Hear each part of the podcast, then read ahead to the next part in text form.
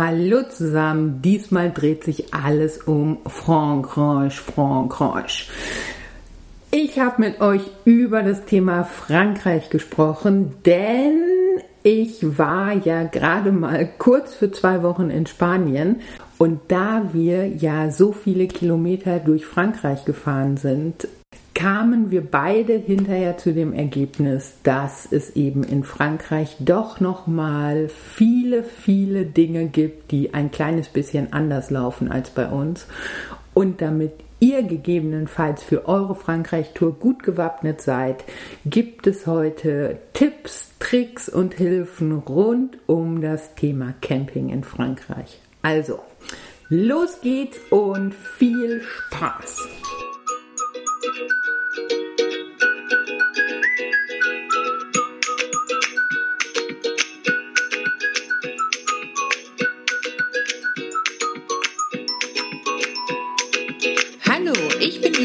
Und hier gibt's Camping für die Lauscher. Du bist beim Isas Womo Podcast.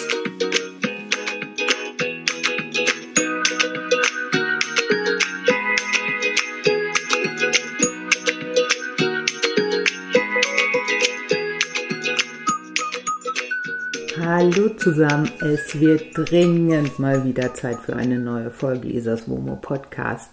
Schön, dass ihr wieder dabei seid. Vielleicht habt ihr es ja mitbekommen, wir waren in den letzten Wochen in Spanien. Und mit wir ist diesmal nicht nur Mr. Pepper und ich gemeint. Ich war zum ersten Mal mit meinem Freund unterwegs und ich würde mal so sagen, ich glaube, es gab schon lange, lange, lange keine Tour mehr, bei der ich vorab so dermaßen aufgeregt und gespannt war wie in den letzten Wochen. Ich sag mal, es ist, ähm, es ist eben schon ein bisschen anders, wenn man so als Paar reist, vor allem, wenn man das so gar nicht gewohnt ist und bisher immer alleine unterwegs war. Jetzt mal abgesehen von ganz, ganz wenigen Ausnahmen, wenn ich mal meine Nichte oder so dabei hatte. Mittlerweile sind wir aber gut wieder zu Hause gelandet. Ich muss letztendlich sagen, es war wirklich schön. Es war alles gut. Natürlich gab es ein paar Höhen und ein paar Tiefen. aber gut, das gehört ja mit dazu und ähm, ich denke, das ist ganz normal. So, worum soll es heute aber eigentlich gehen? Während wir nach Spanien gefahren sind, mussten wir ja lange, lange, lange durch Frankreich fahren. Und da ist mir mal wieder aufgefallen, beziehungsweise da ist uns aufgefallen, dass Frankreich schon so seine ganz eigenen Regeln und Richtlinien und ähm, Art und Weisen hat. Ich glaube, das ist ein Punkt, auf den ich jetzt hier auch im Podcast ganz gut eingehen kann. Denn wenn ihr vielleicht in den kommenden sommerlichen Wochen irgendwann durch Frankreich fahren möchtet, dann ist es sicherlich ganz gut, sich da ein bisschen drauf vorzubereiten und ja zumindest so ein paar ganz, ganz grobe Dinge vorab zu wissen. Fangen wir doch einfach mal mit den Vorbereitungen an. Wenn ihr länger durch Frankreich tingeln möchtet, touren möchtet, dann kann ich euch nur wirklich empfehlen, euch vorab nochmal ein paar Gedanken zu eurer Aufbaubatterie zu machen. Natürlich in Frankreich gibt es auch viele, viele Campingplätze und so. Da bekommt ihr richtigen Landstrom, dann ist das alles kein Problem. Wenn ihr aber vor allem diese kleinen, schönen Stellplätze nutzen möchtet, und da muss ich einfach sagen, da ist Frankreich echt grandios. Da gibt so viele wunder, wunderschöne Stellplätze an so schönen Orten mit, mit Wasser, mit See, mit Teich, mit Fluss, in ganz süßen Dörfern und, und, und. Und häufig oder ja, doch relativ häufig gibt es sogar in Frankreich noch Stellplätze, die komplett kostenlos sind. Und man steht da wirklich, wirklich schön. Allerdings An den allermeisten Stellplätzen gibt es keinerlei Strommöglichkeiten. Manchmal gibt es an den Stellplätzen so eine Art Notstrom dann habt ihr direkt an der Fähr- und Entsorgung ein bis zwei Stromstecker. Die sind aber wirklich nur dafür gedacht, dass ihr euch da vielleicht mal eine Stunde an den Strom hängen könnt, um mal eurer Aufbaubatterie wieder was Gutes zu tun. Die sind also nicht dafür da, dass ihr da eigentlich dauerhaft am, am Strom hängen könnt denn dann kostet da auch gerne mal eine Stunde Strom vier bis fünf Euro oder so. Von daher achtet nochmal vorher, ob alles mit eurer Aufbaubatterie und so wirklich in Ordnung ist. Wenn ihr euch überlegt, dass ihr länger durch Frankreich tingeln möchtet, dann lohnt es sich sicherlich auch in eine ordentliche Solaranlage zu investieren. Gerade in Frankreich macht das echt Sinn, es sei denn, ihr sagt, wir wollen eh kontinuierlich auf Campingplätze fahren bzw. Campingplätze nutzen, dann ist das alles kein Problem aber diese wunderschönen kleinen, tollen Stellplätze, die ich euch nur dringendst empfehlen kann, die haben halt meist keinen kein, kein Landstromanschluss. Ein anderes Thema für eine Frankreich-Tour macht es absolut Sinn, sich vorab eine Kreditkarte zu holen. Ich stelle das immer wieder fest. Ich habe, wenn ich unterwegs bin, meist zwei EC-Karten dabei und eine Kreditkarte. Und gerade in Frankreich ist es so, dass die beiden EC-Karten ganz, ganz oft nicht angenommen werden. Woran das genau liegt, kann ich euch nicht sagen. Keine Ahnung. Aber ähm, gerade wenn es um Tanken und um Mautgebühren geht, das sind beides klassische Sachen, die ich ganz, ganz, ganz häufig nur mit der Kreditkarte bezahlen konnte. Von daher, es macht echt Sinn, euch da vorher nochmal schlau zu machen. Ich nutze eine Mastercard. Ich glaube, es ist aber egal, ob Visa oder Mastercard oder was auch immer.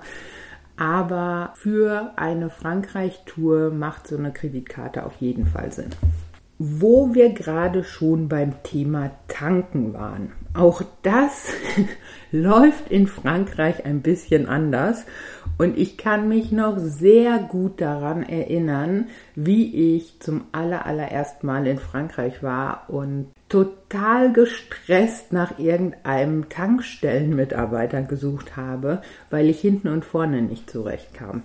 Also zum einen ist es so, wenn ihr in Frankreich tanken möchtet, dann schaut mal auf die Spritpreise, denn in Frankreich gibt es ganz, ganz unterschiedliche Spritpreise. Meist ist es so, dass ihr an diesen großen Supermärkten, also Intermarché, Super U, Leclerc, da findet ihr eigentlich auch immer irgendwo eine Tankstelle auf dem Supermarktgelände und da könnt ihr besonders günstig tanken. Wenn ihr die Preise mal mit den Tankstellen an den Autobahnen oder noch schlimmer an den Mautstrecken vergleicht, dann ist das pro Liter gut und gerne mal ein Unterschied von 30, 40, sogar bis zu 50 Cent. Und das für einen Liter. Schaut also, wenn ihr ähm, ein bisschen halbwegs günstig tanken möchtet, dass ihr in Frankreich bevor ihr auf die Autobahn auffahrt, nochmal so einen großen Supermarkt anfahrt und da am besten tankt, das macht sich wirklich bemerkbar. Wenn ihr dann an der Tankstelle selbst seid, dann werdet ihr ganz schnell sehen, ganz, ganz, ganz viele Tankstellen haben kein Personal mehr. Da läuft also alles automatisch per Tankautomat. Und das ist so eine Sache, ich finde, die muss man halt erstmal wissen. Ich wusste sie am Anfang nicht und wie gesagt, ich bin da relativ panisch durch die Gegend gerannt, weil ich überhaupt nicht klar kam. Es ist eben so, wenn ihr an die Tankstelle ranfahrt, beziehungsweise euch eure Tanksäule ausgewählt habt und dann da steht, dann wird immer noch der Betrag von dem, der vor euch getankt hat, an der Anzeige ange an der Anzeige angezeigt. Hm, klingt ein bisschen komisch, ihr wisst aber, was ich meine. Da steht halt eben noch der Betrag, für den euer Vordermann getankt hat. Ihr müsst dann tatsächlich auch erst eure Kreditkarte einschieben, sämtliche Angaben machen, wie viel ihr tanken möchtet und, und, und, und, und. Und erst wenn es dann wirklich dazu kommt, dass ihr die Zapfsäule rauszieht und ja, sozusagen anfangt zu tanken, springt dieser alte Betrag auf Null um und äh, die, die Zapfsäule beginnt ganz normal zu laufen. Es ist also definitiv nicht so, dass ihr den Betrag eures Vordermanns noch bezahlt, sondern das Ganze springt eben erst auf Null um, wenn ihr eure Kreditkarte in diesen Automaten geschoben habt und so weiter. Das sind alles so Sachen, die muss man eben erstmal wissen. Wenn ihr dann in Frankreich unterwegs seid, beziehungsweise wenn ihr euch vorab auch schon überlegt, wo ihr ähm, hinfahren möchtet, was ihr sehen möchtet und so weiter, macht euch auf jeden Fall ein paar Gedanken darüber, dass es in Frankreich Umweltzonen gibt. Leider ist es nicht so wie bei uns, dass mehr oder weniger jeder städtische Bereich mittlerweile eine Umweltzone hat. In Frankreich ist es noch so, dass, glaube ich, mittlerweile, nagelt mich nicht fest, ich glaube, elf oder zwölf Regionen haben eine Umweltzone und Teile davon auch nur je nachdem, wie hoch die Ozonwerte sind. Allerdings, wenn ihr diese Städte bzw. diese Zonen besuchen möchtet, dann ähm, ja, benötigt ihr auf jeden Fall vorab so eine, eine Umweltplakette, eine französische Umweltplakette. Die deutsche ist natürlich nicht in Ordnung. So, und wenn ihr die im Internet bestellt, die kostet normalerweise um die 5 Euro. Es gibt allerdings immer noch viele, viele Seiten, die mit diesen französischen Umweltplaketten ein Wahnsinnsgeschäft machen. Ich ähm, habe selbst eine Bekannte um drei Ecken, die für ihre französische Umweltplakette über 80 Euro letztendlich gezahlt hat, einfach nur weil sie irgendwelchen Neppern, Schleppern, Bauernfängern äh, auf den Leim gegangen ist. Wie gesagt, also normalerweise sollte diese Umweltplakette um die 5 Euro kosten. Ihr könnt die vorab bestellen und seid dann auf jeden Fall auf der sicheren Seite. Achtet nur vorher wirklich auf den Preis und ähm, lasst euch da nicht über den Tisch ziehen.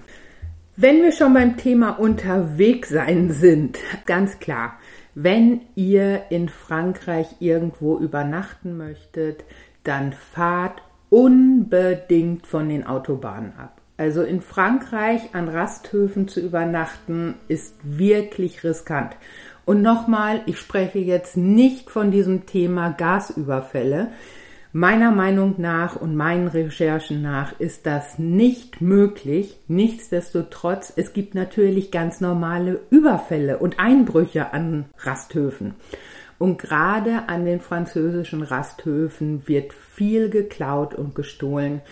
Fahrt von den Autobahnen runter, stellt euch, wenn es wirklich sein muss, irgendwo in die Pampa und übernachtet da oder sucht euch eben vorab einen dieser endlos vielen kleinen günstigen Stellplätze. Da steht ihr auf jeden Fall zehnmal besser und sicherer als auf irgendeinem Rasthof. Gerade die französischen Rasthöfe, da gibt es wirklich einige, die haben unter der Ladentheke schon die Anzeige in verschiedenen Sprachen liegen, weil da Camper beziehungsweise natürlich auch andere Leute so häufig bestohlen werden. Macht das nicht, es lohnt sich nicht und ihr werdet euch letztendlich nur in den Hintern beißen, wenn es dann dazu gekommen ist, dass ihr irgendwie nachts überfallen worden seid. Und ähm, ich meine, ich habe es ja selber erlebt.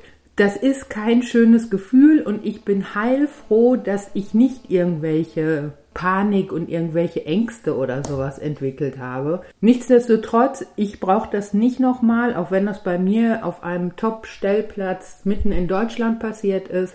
Aber das Risiko an französischen Rasthöfen ist einfach relativ hoch. Immer wieder eine Frage, ähm, die ich gestellt bekomme, ist, nutze ich Mautstraßen oder vermeide ich Mautstraßen und sehe zu, dass ich wirklich nur komplett mautfrei fahre. Ähm, also bei mir war es ganz am Anfang so, dass ich echt Schiss vor diesen Mautstationen hatte. Ich hatte damit keine Erfahrung. Ich bin vor meiner WOMO-Zeit nie mit dem Auto in so eine Mautstation gekommen. Von daher, ich sah mich da schon ganz klar die komplette Autobahn lahmlegen, weil ich es irgendwie nicht auf die Reihe bekomme. Letztendlich muss man ganz deutlich oder kann ich ganz deutlich sagen, dass mit der Mautstation ist viel entspannter, als man sich das vorab so vorstellt eigentlich ist genau angegeben und es blinkt und es sind Pfeile und ob man nur ein Ticket ziehen muss oder ob man das Ticket eben wieder äh, in den Automaten schieben muss, um dann die Kreditkarte hinterher zu schieben. Also die reine Panik vor dieser Mautstation ist echt unbegründet und die könnt ihr euch sparen. Das läuft schon alles. Ja, Kommen wir zurück zur Ausgangsfrage. Fahre ich Mautstation oder fahre ich äh, mautfrei? Ich muss ganz klar sagen, mittlerweile, ich fahre viel Autobahn. Ich äh, fahre gerne auch die Strecken mit Maut.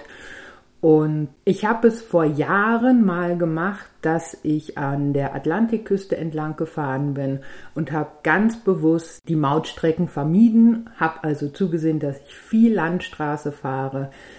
Allerdings muss man sagen, in Frankreich gibt es an diesen Landstraßen gefühlt drei Milliarden Kreisverkehre. Das heißt, Ihr fahrt anderthalb Kilometer und es kommt ein Kreisverkehr. Ihr fahrt gerade wieder los und es sind 800 Meter und es kommt der nächste Kreisverkehr. Ihr fahrt nochmal los, es sind 1,8 Kilometer und es ist wieder ein Kreisverkehr. Und so zieht sich das über Kilometer. Ich mache es mittlerweile so, dass ich mir vorher anschaue, wo fahre ich hin, woher geht die nächste Strecke ist das irgendwie eine Strecke, die jetzt ganz besonders schön ist und die, keine Ahnung, sagen wir mal direkt an der Küste entlang führt oder irgendwie sowas, ja, dann fahre ich auch mal bewusst Landstraße. Ansonsten nutze ich aber auch ganz klar die Mautstrecken. Und meine Erfahrungen sind auch ganz klar so, dass ich nicht sagen kann, dass die Mautstrecken letztendlich deutlich teurer sind. Ja, je nach Größe eures Wohnmobils bzw. Auto und Wohnwagen sind die Mautkosten schon nicht unerheblich, ganz klar. Allerdings, wenn ihr eben alle paar hundert Meter anhalten in diesen Kreisverkehr fahren müsst, wieder hochschalten, wieder runterschalten, bremsen, ein ewiges Hin und Her und dann habt ihr vielleicht noch Pech, dass irgendein beschissener Laster vor euch auf der Landstraße ist und ihr könnt nicht überholen. Oder es tuckert da irgendein alter französischer Peugeot vor euch her. Dabei könnte man 70 fahren und der gute fährt vielleicht 35. Dann macht das nur bedingt Spaß. Und eins ist auch klar, ja, diese Mautstrecken, wie gesagt, die kosten einfach und ähm, diese Kosten sind zum Teil nicht unerheblich. Dafür fahrt ihr aber auch auf spitzenmäßigen Autobahnen. Die sind leer, die sind super asphaltiert.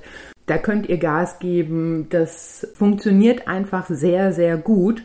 Und wenn ihr wirklich Kilometer machen möchtet, dann kann ich euch nur ganz klar ans Herz legen. Nutzt zwischendurch die Mautstrecken. Das zahlt sich schon aus. Aber wie gesagt, geht am besten vorher in irgendeinem Dorf, in irgendeiner Stadt tanken und tankt nicht auf den teuren Tankstellen an den Mautstrecken, denn äh, ja, da zahlt ihr wirklich Apothekenpreise für den Liter Diesel. Apropos Apothekerpreise.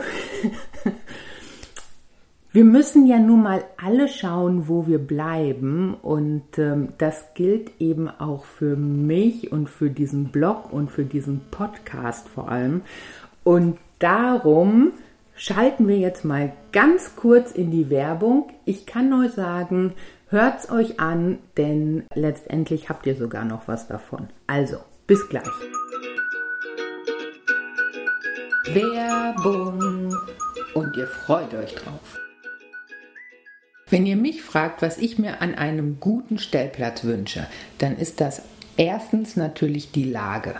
Ich finde es immer ganz gut, wenn es nachts halbwegs ruhig wird, wenn ein Stellplatz so eine gewisse Ausstattung hat, wenn ich das Ganze zu bezahlbaren Preisen bekomme und wenn ich zudem noch Kontakt zu spannenden Leuten, freundlichen Gastgebern oder Einheimischen habe, die mir ja vielleicht auch mal den einen oder anderen guten Tipp verraten, dann ist das für mich so ein bisschen das i-Tüpfelchen bei der Stellplatzsuche. Aber solche Stellplätze zu finden, ist alles andere als einfach. Und genau dafür gibt es jetzt die Plattform homecamper.de. Auf Homecamper dreht sich alles um eine neue Art des Campens, denn ihr übernachtet direkt auf dem privaten Grundstück anderer Campingfreunde. Besonders ist dabei, das ganze Angebot richtet sich nicht nur an Camper mit Wohnmobil, diese Stellplätze können auch von Campern mit Wohnwagen bzw. Campern mit Zelt genutzt werden.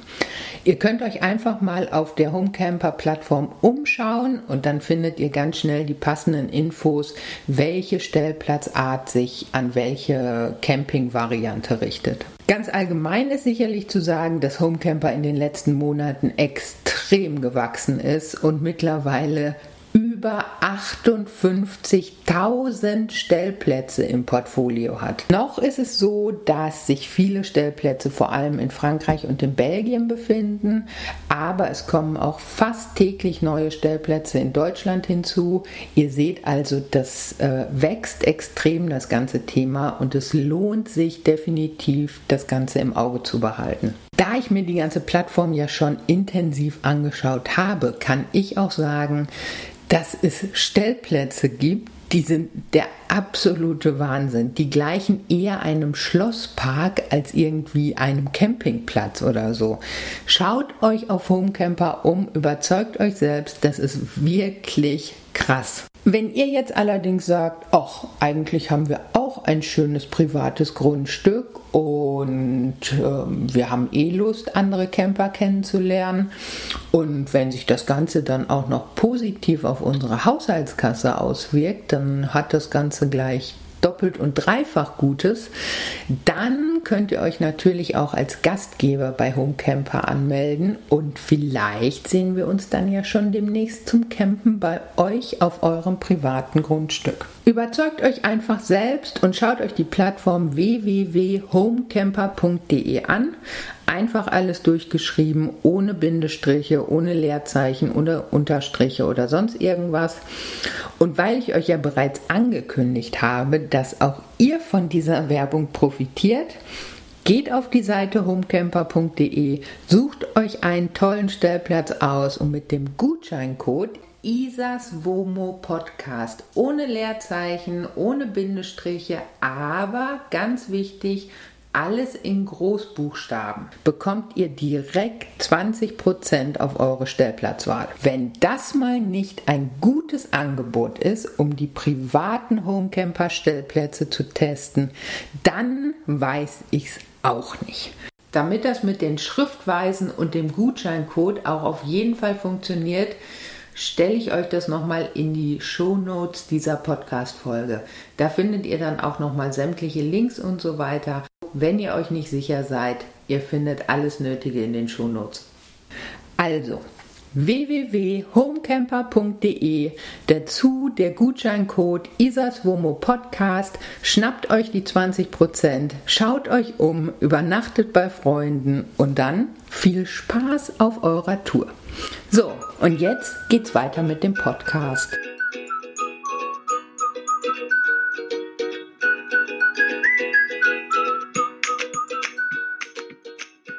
So, zurück zum Thema Frankreich. Ihr fragt mich auch häufig, ob man denn eigentlich jetzt in diesen Monaten Juli, August gut nach Frankreich fahren könnte oder ob es da mittlerweile schwierig wird. Das ist eigentlich so ganz allgemein kaum zu sagen. Also zum einen ist es momentan oder haben wir momentan, als wir jetzt auf dem Weg nach Spanien waren, noch ganz klar gemerkt, dass Corona noch ganz schön hinterherhängt. Also beziehungsweise der Tourismus hängt durch Corona noch ganz schön hinterher. Die ganzen Plätze und Hotels und natürlich Gastronomie und Supermärkte und so weiter, das war alles offen, alles gut, aber es fehlte einfach noch überall an Touristen. Wir standen zum Teil auf Campingplätzen nur mit ähm, maximal noch vier anderen Campern. Wir hatten also fast den gesamten Campingplatz für uns alleine. Und das äh, mitten im Juni, da merkt man einfach, dass es leider noch so ist, ähm, ja, dass die Reisebranche auch weiterhin von Corona betroffen ist oder von den Corona-Auswirkungen betroffen ist hoffen wir, dass sich das bald ändert und dass wir nicht alle im Herbst die nächste Welle bekommen. Wenn ihr mich ansonsten, also mal abgesehen von Corona, fragt, ob Juli, August eine gute Reisezeit wäre, dann muss ich einfach sagen, das ist sozusagen die Reisezeit für eine Frankreich-Tour. Allerdings in Frankreich kann man mehr oder weniger sagen, dass sämtliche großen Firmen und Werke und so weiter den August schließen, weil dann die großen Werksferien in Frankreich äh, starten. Das ist okay. Ich meine, das geht uns als Touristen nichts weiter an aber das heißt eben auch, es wird wahnsinnig voll. Von daher solltet ihr euch, wenn ihr in diesen Monaten durch Frankreich reisen möchtet, einfach genau überlegen, wo ihr wann hinfahrt. Gerade die Küste am Mittelmeer beziehungsweise auch die südliche Atlantikküste, also alles grob um Bordeaux herum, das sind dermaßen beliebte Reiseziele, weil diese Gegend auch wunder, wunderschön ist. Ja, da wird es einfach echt voll und ähm, da sind auch zig Feriencamps und viele Familien und Ferienwohnungen und so weiter. Ja, wie gesagt, also wenn ihr diese Region bereisen möchtet im Juli, August, dann solltet ihr euch vorab am besten um einen Platz gekümmert haben, beziehungsweise schon irgendwas reserviert haben. Aber auch das Inland von Frankreich ist wirklich schön. Ich meine, ich habe das ja vor, ich glaube vor zwei Jahren gemacht, dass ich einmal komplett von Westen nach Osten durch Frankreich beziehungsweise durch Nordfrankreich gefahren bin. Und das war eine super Tour. Und wenn man sich dann da mal ein bisschen schlau macht und die ganzen Google Maps, Karten und so weiter mal ähm, ein bisschen intensiver betrachtet, dann sieht man eben auch, dass Frankreich echt viele Flüsse und kleine Seen und so weiter hat. Es muss also nicht immer die direkte Küste sein. Und wenn ihr sagt, ihr möchtet in diesen Monaten reisen und möchtet aber trotzdem die Freiheit haben, euch kurzfristig zu entscheiden, an welchen Ort ihr fahren möchtet, wie ihr weiter touren möchtet und so weiter, dann lohnt es sich auf jeden Fall mal ein bisschen weiter ins Landesinnere zu gehen, denn da gibt es unheimlich viele schöne Orte und die sind bei weitem nicht so ähm, ausgebucht wie eben diese typischen Küstenorte. Andererseits sage ich auch ganz klar, ich kenne keinen schöneren Strand als zum Beispiel die Küste bei Mimizan, also da unten um Bordeaux herum an der südlichen Atlantikküste. Diese wahnsinnigen breiten Sandstrände und dazu die hohen Atlantikwellen und so. Das ist schon grandios schön aber es ist eben auch voll. So ist es nun mal. So, wir haben also schon über die Themen Kreditkarte, Tanken, Maut oder Nicht-Maut, Stellplatzsuche, Strom gesprochen. Noch ein, ein wirklich ähm, wichtiger Hinweis wenn ihr durch Frankreich tourt und sobald ihr irgendwo in städtischen Bereich kommt, werdet ihr auf den Straßen so Zickzack-Linien sehen. Also wirklich ganz gut sichtbar, ähm, einfach Zickzack-Linien mitten auf den Straßen. Und danach folgt ja so ein, ein Straßenhubbel, so eine ähm, ja, Erhöhung. Die sind eben dafür da, dass man euch klar macht, dass ihr euch in einer 30er-Zone befindet. Achtet auf diese Zickzacklinien, die haben es zum Teil so dermaßen in sich.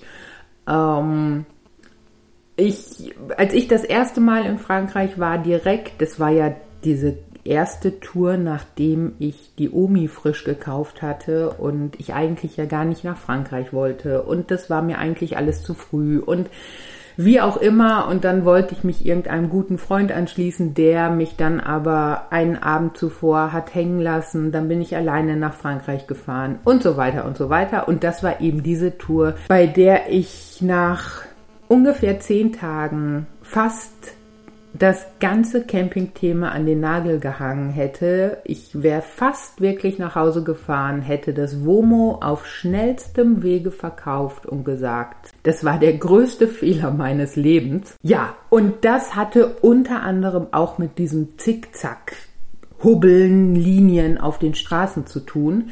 Denn ich bin irgendwann abends in irgendein französisches Dorf reingefahren und es hat geschüttet wie aus Eimern und ich bin zu schnell über so eine Zickzack-Hubbellinie gefahren.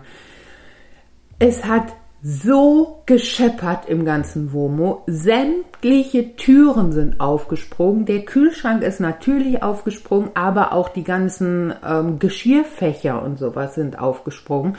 Es hat so gerumst, dass ich danach erstmal wirklich Schiss hatte, weiter mit dem Womo zu fahren. Das hat natürlich dieser ganzen Lage da in Nordfrankreich und meiner allgemeinen Stimmung jetzt nicht gerade positiv beigetragen.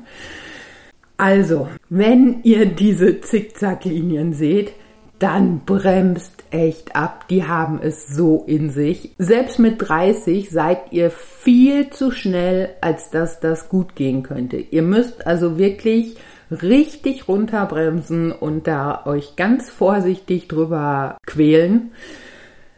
Ansonsten endet das nicht gut. Und wenn man diese Teile mal übersieht und verpasst, dann kriegt man das leider ganz, ganz heftig zu spüren, beziehungsweise vor allem kriegt es euer Womo oder euer Wohnwagen ganz heftig zu spüren.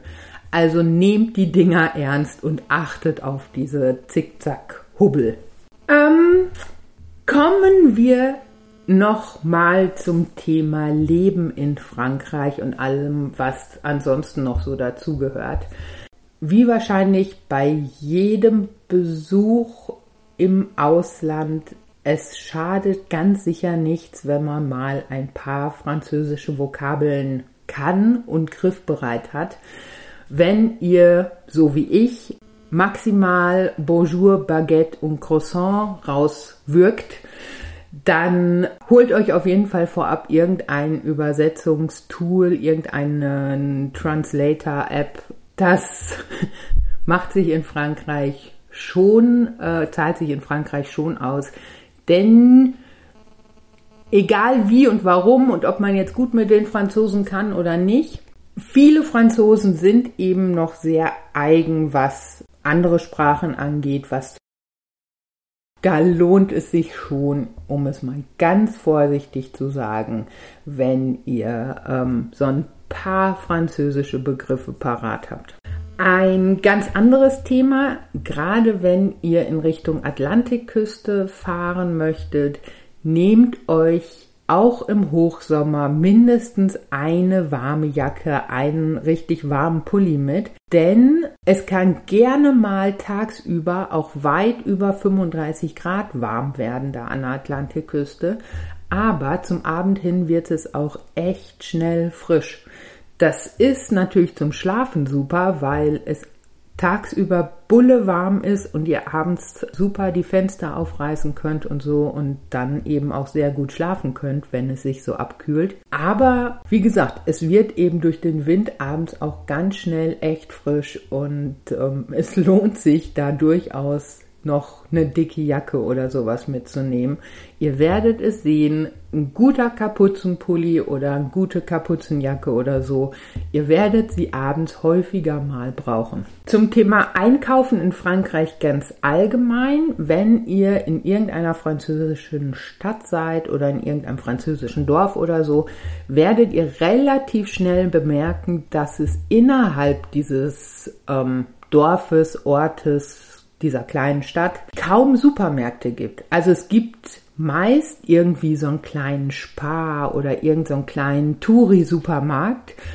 Aber die wirklich großen Supermärkte, die sind außerhalb der Städte.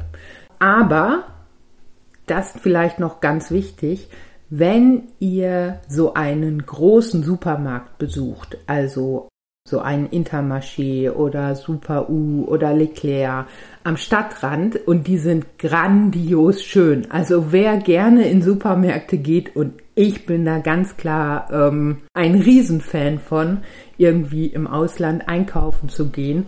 Ich gehe super gerne über die Märkte, ich gehe aber auch genauso gerne irgendwie in so einen riesengroßen Supermarkt und kann mich da Stunden aufhalten.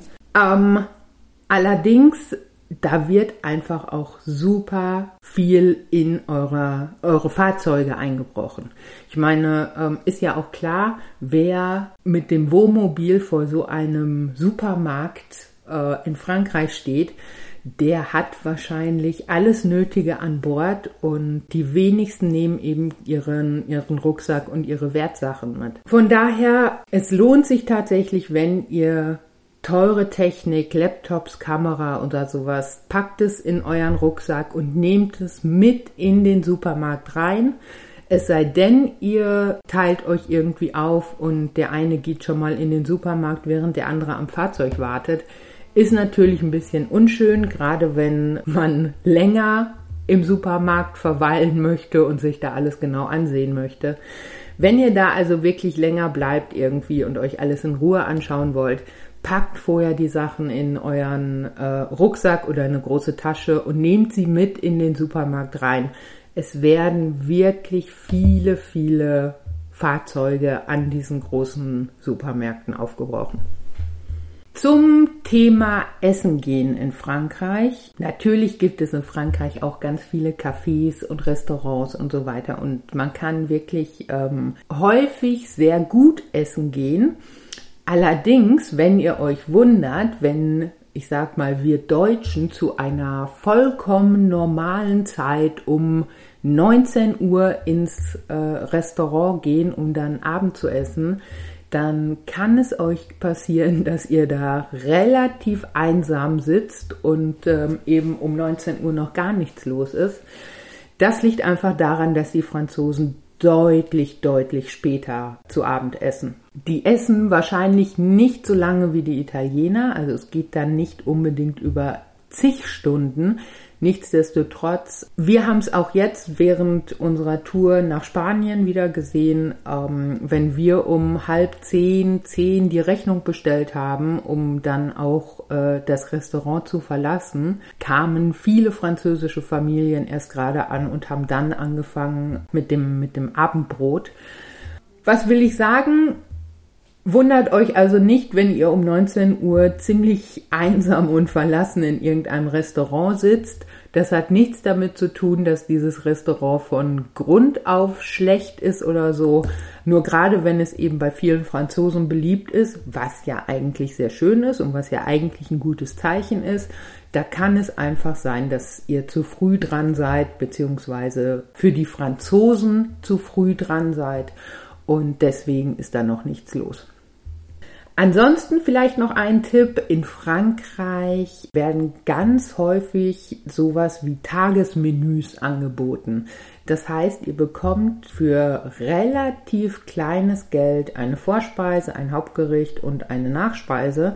Alles zusammen kostet meist ungefähr genauso viel wie ein anderes Hauptgericht von der Karte. Schaut euch das ruhig mal an. Diese, diese Tagesmenüs, die sind total beliebt und wenn ihr mal ein bisschen drauf achtet und mal schaut, was, was andere Gäste so bestellen, viele Franzosen eben diese Menüs, weil das anscheinend immer sehr beliebt und eben auch preislich äh, ansprechend ist. Zum Thema Trinkgeld in Frankreich, da hatten wir auf der Spanien-Tour auch so unsere Diskussion, denn ich habe mich äh, irgendwann mal schlau gemacht und habe im Internet äh, nachgeguckt. Und da stand eindeutig, man gibt in Frankreich kein Trinkgeld, es sei denn, es handelt sich um eine extrem freundliche Bedienung und eine ganz besondere Leistung und so.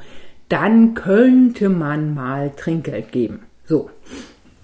Mein Freund war da anderer Meinung und sagte, nein, es ist auf jeden Fall so, man gibt eben nicht direkt Trinkgeld oder sagen wir mal, die Rechnung äh, kostet 46 Euro, dann sagt man nicht 50 Euro direkt, sondern man lässt erst diese 46 Euro abrechnen und legt dann eben 4 Euro auf den Tisch. Wie auch immer, ich habe jetzt nochmal im Netz nachgeschaut, da steht immer noch, man gibt in Frankreich eigentlich kein Trinkgeld, es sei denn, es handelt sich um eine ganz besonders gute Leistung. Sagen wir besser zu dem ganzen Thema, jeder freut sich sicherlich über Trinkgeld und jede Bedienung wird sich ein bisschen über Trinkgeld freuen. Macht es nur auf jeden Fall so, dass ihr das Trinkgeld der Bedienung nicht eben direkt gebt, sondern lasst erst die ganz normale Rechnung abbuchen, beziehungsweise bezahlt die ganz normale Rechnung.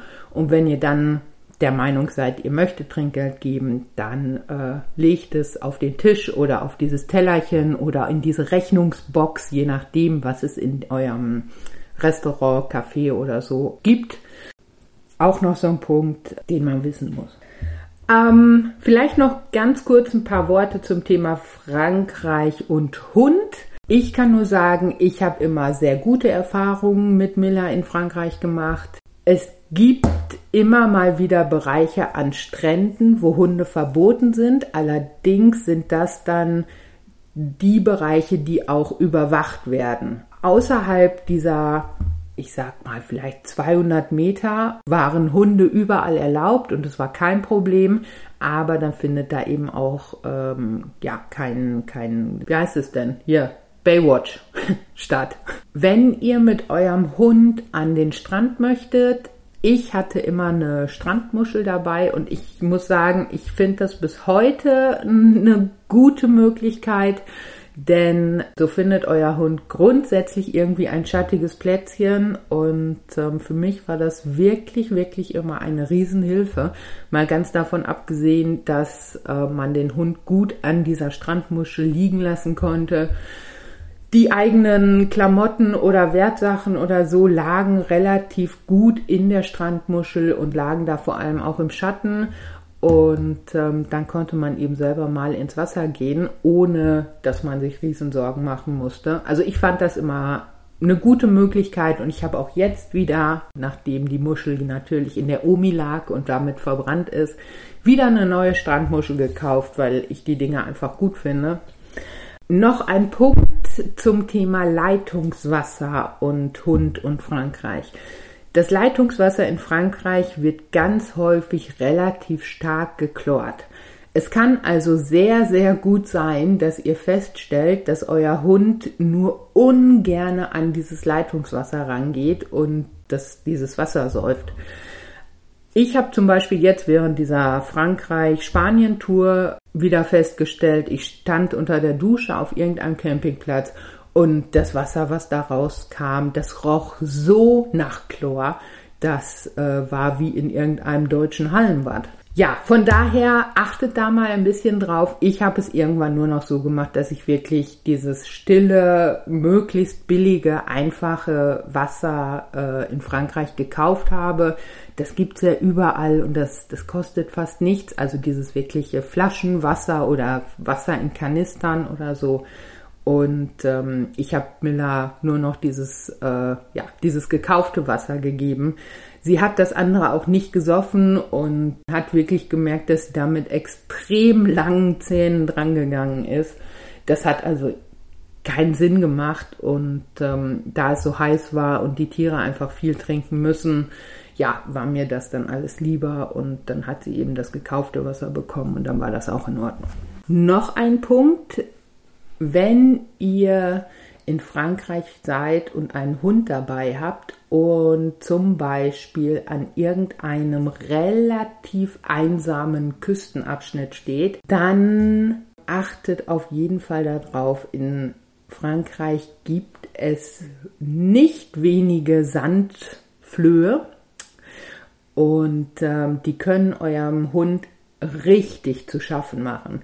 Also ich habe das selbst mal auf irgendeiner Tour bemerkt, da stand ich eigentlich wunderschön direkt irgendwie auf so einem kleinen Parkplatz am Strand und es war nichts los und wir waren morgens schon früh wach und Miller war auch fit und alles war super und ich habe die Tür aufgemacht und wollte jetzt eigentlich nur mit Miller an den Strand und wir kommen zum Strand und mh, mm, ich kann das gar nicht richtig beschreiben. Man sah wie sich dieser gesamte Strand mit jedem Luftzug wie in Wellen bewegt. Ich habe das gar nicht erst gecheckt und dachte, dass das ist irgendeine optische, optische Täuschung oder so. Und ähm, wir sind dann noch ein Stück näher an den eigentlichen Strand ran und ich habe Miller aber schon angeleint und dachte, das ist komisch, das ist, ist nicht normal. Es war aber sonst eben weit und breit auch kein anderer. Und erst als wir dann relativ nah am Strand selber standen, sah ich, dass das eben der gesamte Küstenabschnitt, der gesamte Strand voller Sandflöhe war. Und eben mit, mit jedem Luftzug, mit jedem Windstoß sind die irgendwie hochgesprungen und man sah richtig, wie eine, eine Wellenbewegung über den gesamten Sandstrand. Ich habe dann nur Miller geschnappt, habe sie sofort irgendwie zurück zum Womo gebracht und äh, wie auch immer, ähm, ja, Achtet darauf und gerade wenn ihr in den frühen Morgenstunden oder in den späten Abendstunden äh, an den Strand wollt, also gerade dann, wenn, wenn noch nichts los ist und ihr relativ einsam an diesem Küstenabschnitt seid, Schaut euch vorher die, den Küstenabschnitt genau an und ähm, achtet darauf und lasst euren Hund nicht einfach vorpesen. Das kann ganz übel enden. Und wenn so ein Hund bei 35 Grad Tagestemperatur voller Flohbisse ist, das macht keinen Spaß. Das ist echt nicht schön. Der leidet wie, der leidet wie Hund sozusagen. So, gibt es sonst noch irgendwas für Frankreich oder über Frankreich zu wissen. Ich glaube, wir haben die wichtigsten Punkte durch. Ach so, vielleicht noch als Stellplatz-App, wenn ihr also auf die Suche gehen möchtet nach schönen Stellplätzen, auch nach diesen kleinen kostenlosen Plätzen. Ich bin eigentlich fast nur noch mit Camperkontakt unterwegs und suche mir da diese kleinen einfachen Stellplätze oder aber, ich sag's gerne nochmal, nehmt das Angebot aus dem Werbeblock von Homecamper. Das ist sicherlich noch eine wirklich schöne Möglichkeit. Es gibt da echt traumhaft schöne Locations. Also schaut euch das auch gerne nochmal an und ähm, ja, den Gutscheincode und so weiter habe ich euch ja schon gegeben. Ansonsten kann ich euch nur eine wunderschöne Zeit in Frankreich wünschen. Frankreich ist für Camper ein, ein tolles Land. Denkt ein bisschen daran, dass einfach in Frankreich die Kriminalitätsrate auch nicht gering ist und dass ihr mit eurem eigenen Verhalten mh, mm, wahrscheinlich vieles von vornherein regeln könnt. Und ansonsten kann ich euch eigentlich nur sagen, ganz, ganz viel Spaß. Auch das Landesinnere von Frankreich ist wunder, wunderschön. Ich meine, wir kennen alle diese grandiosen Bilder von der Tour de France und die fahren ja nun mal auch nicht nur ähm, direkt an den Küsten entlang, sondern es gibt einfach in Frankreich wunderschöne kleine Dörfer und Orte. Und wie gesagt, es gibt auch deutlich mehr Wasser im Landesinneren, als ich vorab so geahnt hatte. Wenn ihr euch für diese Nordfrankreich von äh, Westen nach Osten Tour interessiert, die gibt's auch noch mal auf dem Blog komplett, wie meine Tour durch Nordfrankreich in, ich glaube, vier, fünf oder sechs Teilen irgendwie. Da findet ihr auch noch mal sämtliche Stellplätze. Wenn ihr euch dafür also interessiert, könnt ihr auch noch mal auf den Blog schauen. Und ansonsten kann ich nur sagen, nach der Tour ist vor der Tour. Bei mir geht's nächste Woche schon wieder los. Und ich kann euch auch definitiv schon sagen, dass es dann auch eine neue Podcast-Folge geben wird. Denn das ist so ein bisschen Teil des Deals. Also, seid gespannt und habt ganz viel Spaß in Frankreich. Genießt die Zeit, genießt den Sommer Ihr wisst, Vanlife können viele echt campen. Isas Wohnung. Bis bald!